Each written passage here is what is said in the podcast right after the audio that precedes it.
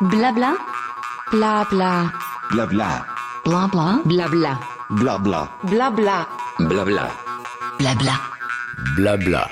Le podcast de Bike Café.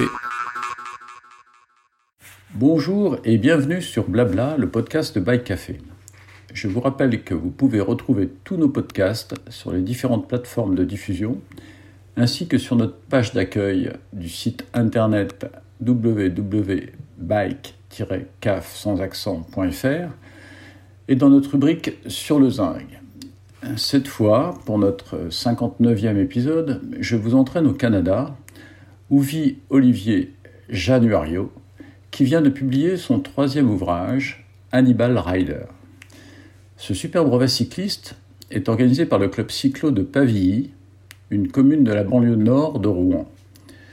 Mais que vient faire Hannibal dans cette région de la Seine-Maritime Le lieu n'est que le point de départ vers les Alpes d'un parcours de 2500 km avec 40 000 mètres de D+, qui doivent être accomplis en 300 heures maximum.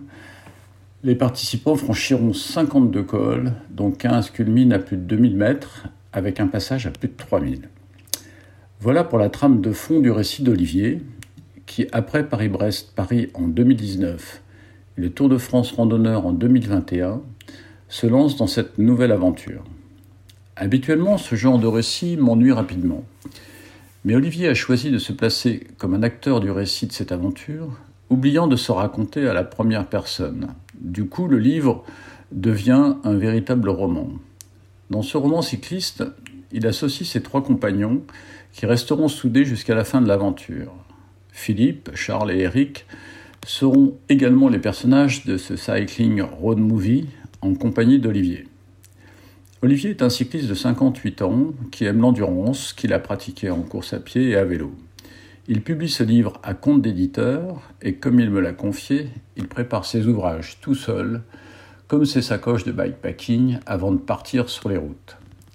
Je laisse la parole à Olivier, que j'ai appelé par Messenger et qui, de l'autre côté de l'océan, nous parle d'Hannibal Rider. Donc euh, bonjour Olivier, merci de nous accueillir. Enfin, tu es, tu es au Canada en ce moment? Absolument, je suis au Canada, sous la neige. Alors, comment va le blizzard? Parce qu'on entend parler partout sur les chaînes de télévision françaises, là, donc euh, il fait très froid. Le blizzard, on est un petit peu concerné, on a un ciel gris depuis euh, plusieurs jours, il fait jusqu'à moins 8 degrés en ce moment. D'accord. Ce qui est euh, température confortable, on n'est pas dans les moins 20 du mois de janvier. Oui, c'est une température qui est traditionnelle pour le pour l'endroit où tu te trouves euh, habituellement à cette oui, époque pour de l'année. cette saison. Ouais. C'est peut-être un, petit- peu au-dessus des normales saisonnières, on va dire. Est-ce que pour les auditeurs de Bike Café, tu pourrais te présenter, euh, Olivier? Parce que bon, moi j'ai regardé un petit peu tes, tes différents ouvrages et puis je suis en train de lire Hannibal Rider, ce qui est la, la raison de mon appel. Euh, mais qui es-tu, Olivier? Euh, bah, je suis au début, j'ai commencé par du cyclotourisme. euh, À partir de l'âge de 20 ans, j'ai commencé à faire des euh, cyclotourisme euh, du côté de Marseille, un club qui s'appelle l'ASCPT. Donc avec une petite tendance à commencer à vouloir faire des grandes distances, à faire au-delà du 100 km et faire des 200, des 230 km, notamment le triangle pro- provençal, qui part de Marseille, qui passe par Aiguille, qui va sur Lourmarin, Beaulieu, etc., qui fait le tour jusqu'à Ah, Manosque et qui revient sur Marseille. des, des coins que je connais bien parce que je sais que je suis à Aix-en-Provence, moi, donc euh, c'est monté. avec la Seine-Victoire, etc. Donc Ouais. voilà, des boucles qui commencent à être de plus en plus euh, longues. Après, de, de cyclotourisme, étant jeune, c'était bien, mais j'avais besoin de faire aussi, je fais de la course à pied par ailleurs, donc marathon de Marseille, des, des éléments comme ça. Puis après, je suis passé sur le triathlon. Donc j'ai fait du triathlon pendant une dizaine d'années avec euh, notamment euh, Nice, Embrun. Euh, puis j'ai un peu poussé sur le marathon, j'ai déménagé sur partir sur Paris. Donc Paris, c'était euh, le marathon de Paris que j'ai réussi à faire euh, sous les trois heures. Euh, puis le triathlon, ben, il a fallu arrêter à un moment donné parce qu'au bout de 10 ans, on commence, les enfants arrivent pour changer un petit peu d'objectif. Ah, c'est très prenant le triathlon. Il faut s'entraîner sur les trois disciplines. C'est un peu. Voilà, ça prend, ça prend chronophage, c'est ouais. physique, c'est engageant, c'est quelque chose qui motive quand on le fait. Et puis après, bon, une naissance, voilà, ça m'a fait un petit peu changer d'objectif. Donc je suis basculé sur le, la course à pied et le, et le vélo. Course à pied, le marathon c'était bien, mais je voulais aussi un petit peu aller plus loin, toujours dans l'esprit de pousser un peu les distances ailleurs. Donc j'ai été jusqu'au marathon, de, au 100 km de Millau. Ah oui. Et c'était une belle expérience, sauf que l'expérience s'est terminée en échec, puisque j'ai dû abandonner au bout de 83 km à Saint-Rome de Sermon. J'avais les jambes qui étaient totalement saturées d'acide lactique. Et puis je suis rentré à la maison, puis je me suis posé des questions, me dire comment ça se fait que j'ai bloqué là? Et puis en réfléchissant, j'ai remarqué que un ravitaillement, je me suis arrêté, j'ai bu de la Vichy Saint-Georges. Et puis, alors que j'avais les jambes qui commençaient à être, à être bien chargées, j'ai bu de la Vichy Saint-Georges et puis je suis reparti beaucoup mieux. donc je me suis dit, il y a quelque chose sur l'acide la, lactique à éliminer, etc. J'ai cherché, donc la Vichy Saint-Georges, ça me va bien boisson qui permet de, de récupérer. Ah oui, je, je, je, connais bien, j'ai été coureur moi-même et coureur de longue distance, trailer, etc. Donc la Vichy Sature, c'était franchement le, le, truc du réparateur, quoi, enfin, qui, qui, nous aidait bien. C'est beaucoup mieux que les produits euh, qu'on retrouve par ah, ailleurs sur le marché avec les produits chimiques. Complètement. Donc euh, j'ai continué à pousser. Donc, de, de, la course à pied, ça a été bien. Puis je me suis dit, le vélo, il y a un truc qui m'intéresse aussi, c'est Paris-Brest-Paris. Donc là, Millau, c'est 2008 ah pour le marathon, puis 2009 pour la course. Ok, donc 2015, c'était Paris-Brest-Paris, donc l'abandon. Euh, j'ai remis ça en 2019, où je suis passé en 66 heures. Euh, donc content de ma performance, etc. Puis je suis retourné dans des souvenirs un petit peu d'enfance. À l'SPTT Marseille, on avait une cyclote qui avait fait le Tour de France. Et ben, moi qui aime bien la grande distance et qui aime bien partir loin, ben, pourquoi pas faire le Tour de France? Donc 2021, j'ai fait mon Tour de France randonneur. C'était à moins de 30 jours, et donc avec les Pyrénées, les Alpes, etc. Et puis, ben, poussé sur la longue distance, j'ai trouvé une annonce, je ne sais plus sur quel média c'était, si c'était Facebook ou, Instagram, qui parlait d'Animal Rider. Donc, Animal Rider, on part de la Seine, Seine maritime, on traverse toute la France, on, va dans les Alpes, en passant par les grands cols et les petits chemins, et puis 160 euh, km de gravel. Donc, on a traversé une partie des Alpes italiennes avec des grands cols qui font le Giro en termes de gravel, qui sont le col de Finestre, le col du Sommelier qui monte à 3000, et puis ensuite retour par le Vercors euh, jusqu'à Paris. Donc voilà, c'est ça que je raconte dans euh, Animal Rider. Oui, alors c'est un truc assez marrant parce que moi je pratique beaucoup le gravel et donc quand tu dis dans ton livre effectivement tu pars avec des cales, des cales routes, Donc, euh, sachant qu'il y a 160 km euh, qui sont annoncés comme étant des pistes de gravel, c'est quand même un challenge. Euh, c'est un peu osé ce que tu fais là. Ben, c'est osé, et puis c'est là où je me suis posé des questions, parce que quand effectivement, comme je raconte dans le livre, il y a Philippe qui me pose des cales de route? J'ai dit ben oui, j'ai des cales de route, mais j'ai déjà fait le parpaillon avec des cales de route, et puis ça passe. Et puis quand on regarde l'organisation du Animal Rider, c'est pas du gravel. C'est possible pour le faire en gravel, mais c'est aussi possible de le faire en vélo de route. Oui, surtout que si tu, si tu, restes assis sur la, si tu restes assis sur la selle, ça va, quoi. Oui, et puis, vu que c'est une organisation de la, FF, Vélo, la Fédération française de, cyclotourisme, et qui ne sont pas spécifiques non plus en gravel, puis c'est pas l'ultra cyclisme non plus, c'est faisable. Donc j'ai adapté mes pneus, j'ai mis des pneus en 28, euh, puis j'ai gardé mes cales de route. De toute façon, pour passer autre chose que des cales de route, il faut que je change les chaussures, il faut que je change les pédales, il faut que je change les cales. Ouais. Euh, autant changer de vélo, puis avoir un vélo de gravel, puis c'est pas mon budget. D'accord. Bah écoute, ça a marché apparemment, puisque tu es quand même passé sur ces 160 km. Euh, cette petite frayeur que tu as eu au départ sur l'annonce de cette, ces pistes, finalement, c'est oui, évaporé. motivation, et puis euh, j'ai dû changer de braquet parce que j'étais qu'en en 25. Ah J'ai passé le Tour de France avec un 32-25 et puis bah, le 25 euh, il ne devait pas passer donc j'ai testé que effectivement s'il y avait des difficultés à passer et ben, on a fait le changement on a, on a, changé euh, j'ai mis une cassette de 28 il n'y a pas beaucoup, mais la petite différence est suffisante pour être à l'aise après dans du. Oui, parce que tu étais un peu chargé quand même. Tu avais, avais, un peu de poids sur ton vélo aussi, hein, qu'il fallait monter euh, en même temps que toi en haut d'école. Oui, oui, oui, oui. oui. Mais ça, ça, s'est bien passé dans, l'ensemble. Alors justement, tout à l'heure, on avait commencé à échanger sur, euh, sur ta façon d'écrire, hein, parce que donc je, suis arrivé à peu près à la moitié de ton ouvrage, donc je suis en train de le lire pour en faire un petit billet sur euh, Café.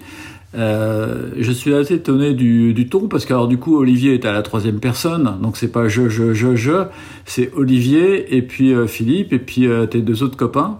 Donc vous êtes un quatuor de cyclistes. Donc euh, comment ça s'est organisé tout ça? Comment vous êtes rencontrés? C'était prévu que vous rouliez ensemble ou pas? Pas du tout. C'est là où c'est la rencontre est, et la rencontre est magique, telle que je la rencontre dans le livre, c'est qu'on ne se connaissait pas. On s'est rencontrés, on est partis ensemble. Et puis les pelotons se sont faits devant nous, derrière nous. Puis nous, on est restés les quatre. Et on, on est parti, on est parti comme ça. Puis on est arrivé après, euh, en fonction des possibilités de chacun. On a essayé de rester le plus longtemps ensemble. Ouais. Et ça a été une, une belle page d'amitié euh, entre les quatre collègues. Et puis on est encore en relation euh, par email depuis.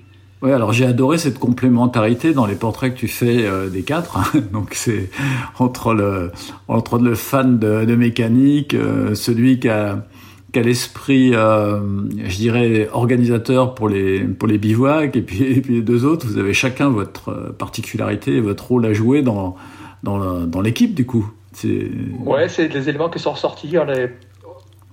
Chacun connaissait un petit peu de bivouac et puis on avait un, entre guillemets un pro, un ancien militaire qui sait ce que c'est que faire une nuit à l'extérieur. Donc on a pu échanger là- là-dessus puis récupérer des bonnes expériences.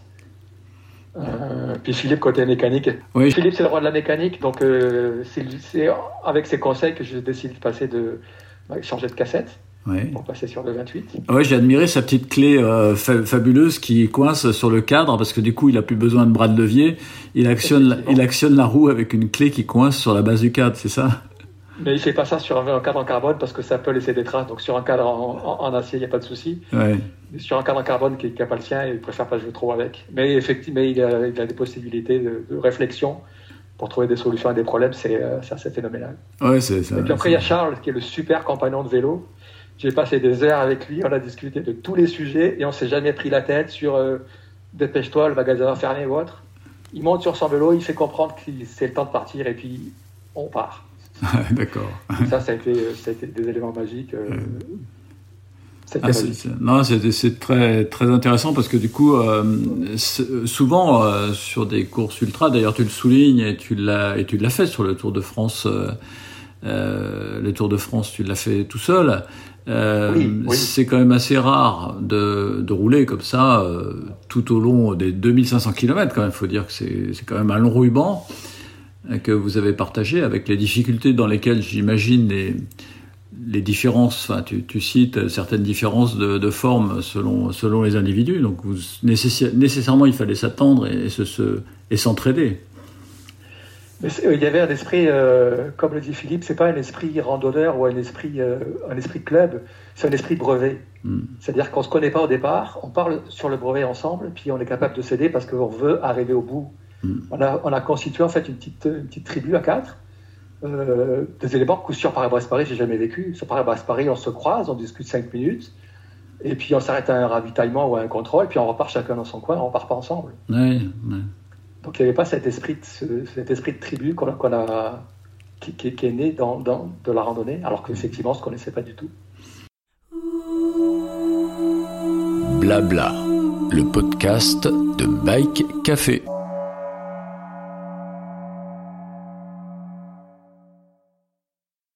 Alors par- parlons un peu maintenant de, finalement de, tes bouquins parce que en fait euh, bah, quand on fait des aventures comme ça à vélo, euh, selon les uns euh, c'est une galerie de photos qui en, qui en sort, d'autres en font des vidéos et puis toi bah, tu, en fais des bouquins.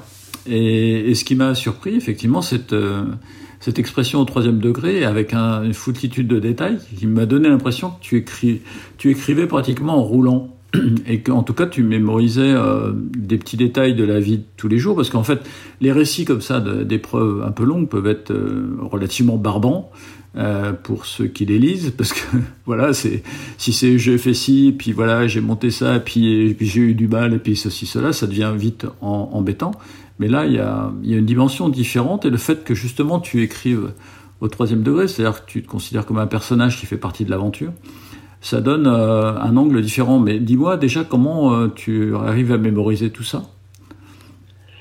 Ben, la mémorisation de tout ça, c'est le fait de l'avoir vécu, je dirais, je l'ai vécu tellement pleinement, tellement sur le moment présent, que les souvenirs ils se, sont, bien ancrés. Euh, puis après, j'ai donc fait la randonnée et fait le livre après. Et puis, au fur et à mesure que j'essayais de rappeler les souvenirs un par un, comme on dé- dé- déplote euh, une bobine de fil, en tirant sur le fil, ben, j'ai ramené la, la suite. Et puis, j'avais l'impression d'avoir fait le, le parcours plusieurs fois parce que j'ai repris des traces. Donc, j'ai revu dans les applications euh, Google Earth, etc., les traces par où on était passé. J'ai retrouvé les endroits où on s'était arrêté. Donc avec Google Street View, je retrouve le lieu, je retrouve la photo telle qu'on l'a vécue. Donc là, les souvenirs reviennent. Ah ouais, d'accord. Google Street d'un côté, les photos de l'autre, et puis ses propres souvenirs qui sont vécus pleinement, parce que des souvenirs comme ça, on ne peut pas les oublier. C'est pas une petite randonnée, c'est une, belle randonnée qui laisse des gros souvenirs. Donc c'est facile après de, de, tout ramener.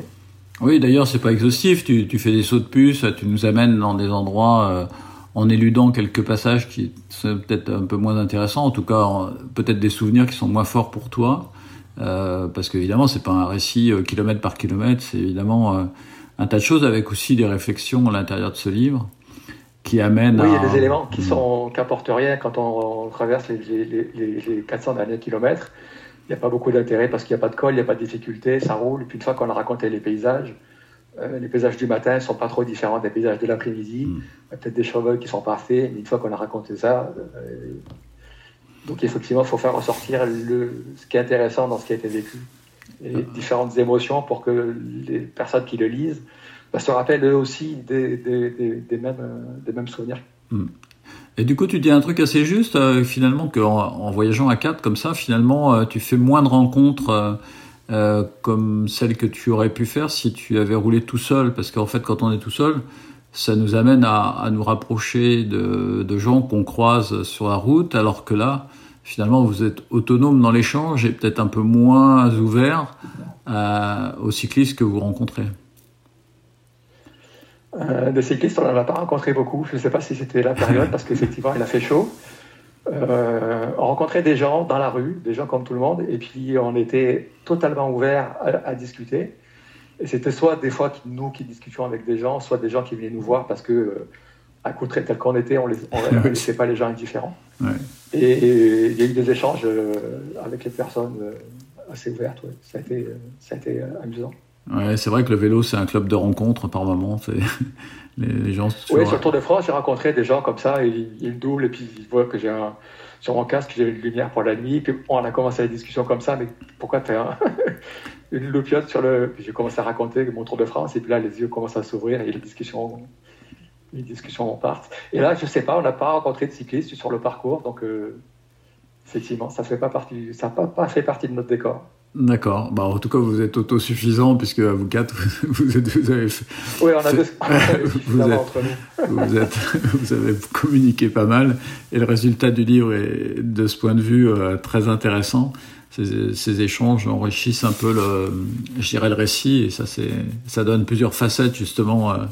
Mais donc, ce choix de t'être mis euh, comme acteur, donc ça t'est venu tout de suite euh, et non pas comme euh, je, Olivier, j'ai fait ci, j'ai fait ça? C'est assez, assez, difficile pour le lecteur d'écouter un texte qui est dans la première personne. Je pense que de pouvoir externaliser, ça permet de prendre du recul et de voir des cyclistes, de montrer des cyclistes, plutôt que d'être à l'intérieur du peloton et de dire je, on mmh. fait ci, on fait ça. Mmh. Donc j'ai essayé de jouer avec les deux pour essayer de prendre du recul par moment, apporter de la réflexion. Mmh. Et des fois, on retourne sur le vélo, sur le guidon, pour, sur la selle, pour être pour vivre des, des éléments présents plus ouais. intensément.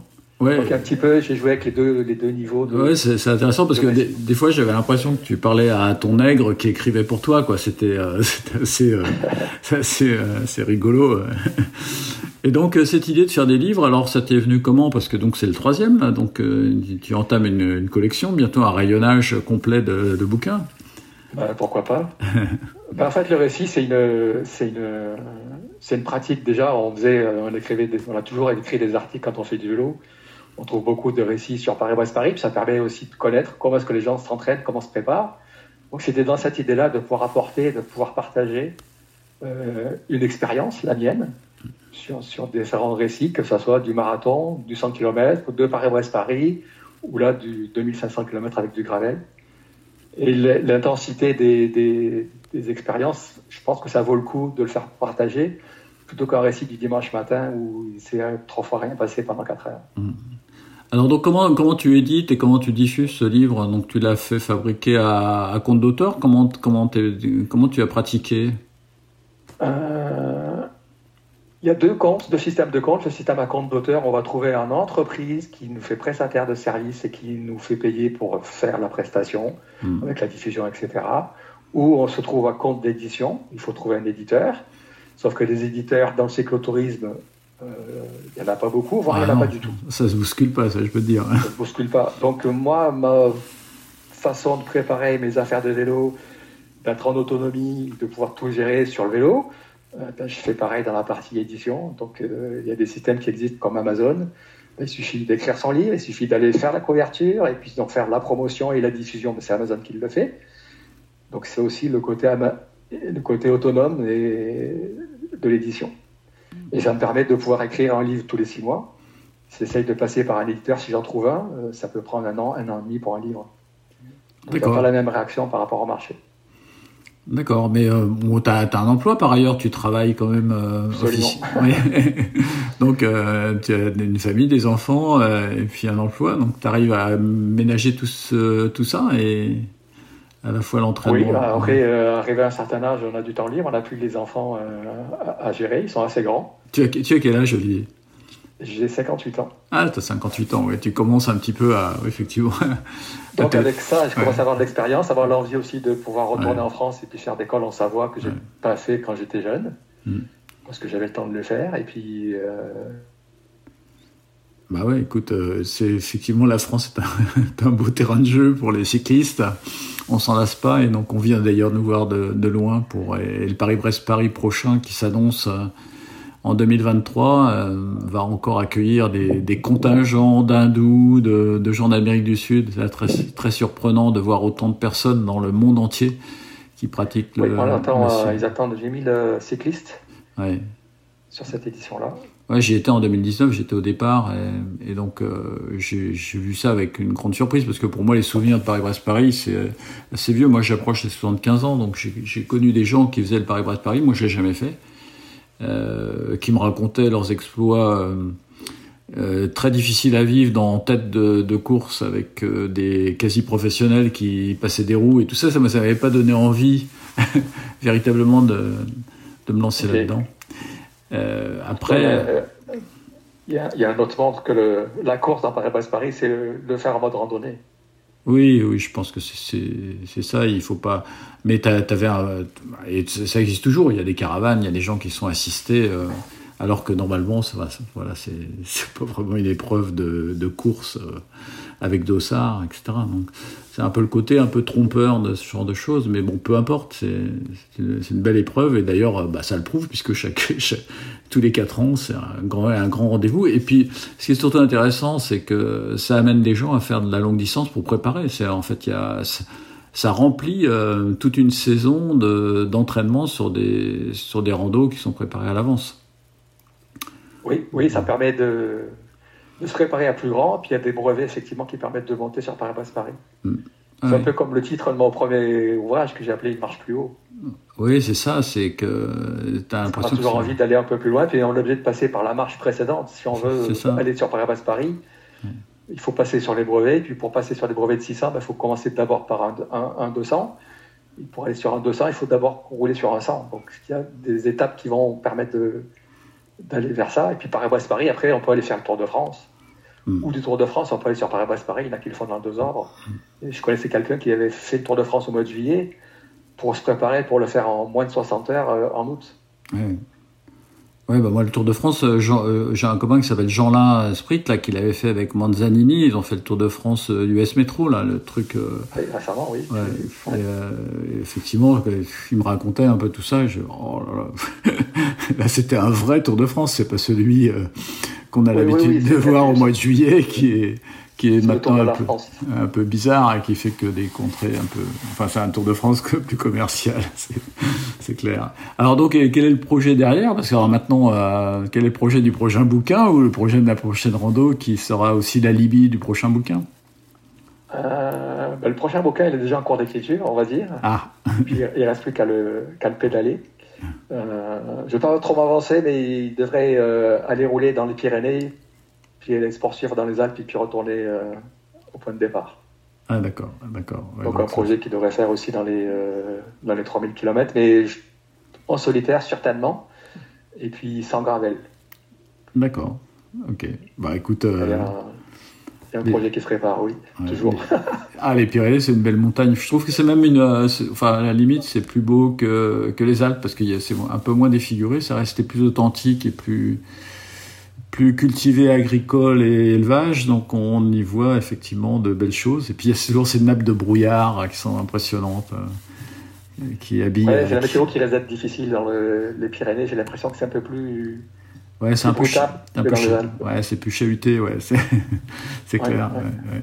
Bah, c'est les différences entre la chaleur et puis, le froid. je pense que ça crée des, ces nappes de brouillard impressionnantes par moment. Bah écoute, euh, bah merci, merci Olivier. je vais finir la lecture avec intérêt, mais donc ça m'a éclairé sur la façon que tu as utilisée pour écrire euh, ce livre, hein, ta, méthode. Et puis, euh, ça m'a permis aussi de, de, connaître plus profondément que simplement la bande-annonce de, de qui est sur la jaquette, euh, la jaquette du livre. Bah, merci de ta disponibilité, puis, euh, puis à bientôt. Puis dès que le petit article sera posté, évidemment, je te ferai signe, je t'enverrai un mail. par contre, j'aurais peut-être besoin de photos, mais je te demanderai par, par Facebook si tu peux m'en passer quelques-unes. Bah, merci beaucoup Olivier, puis bah, reste au chaud euh, pour l'instant parce que moins 10 pour faire du vélo là c'est quand même pas confortable. Et puis j'imagine. Ouais, heureusement. Ah ouais, ouais. heureusement que ça a été euh, ça a été inventé cette affaire là, ça fait un petit moment. Bien, bah merci et bonne bonne soirée. Quelle heure il est à bah c'est à peu près la même. Euh, il, est, il est midi. Il est midi, ouais, c'est ça, ouais. On a ce décalage, effectivement. Moi, je sais plus, euh, je sais plus avec les décalages horaires, je sais plus comment on vit. Bah, écoute, bonne, euh, bonne soirée. Merci beaucoup de ton temps, Olivier. Très bien, merci. À, bientôt. À, très bientôt. Au revoir. Blabla, le podcast de Bike Café.